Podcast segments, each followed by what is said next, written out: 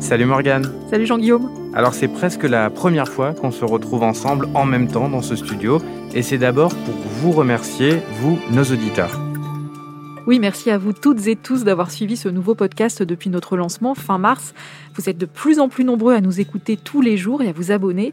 Et toute l'équipe de l'heure du monde est ravie de vous proposer ce nouveau podcast pour vous informer autrement. Et avant d'évoquer la suite pour nous, citons-là cette équipe Cyrielle Bedu, Jeanne Boézek, Adèle Ponticelli, Amandine Robillard, Clément Baudet, Esther Michon, Mathieu Gasnier. Merci beaucoup également à eux. Et tout ce beau monde va partir un peu en vacances, mais rassurez-vous, l'heure du monde revient dès le lundi 30 août.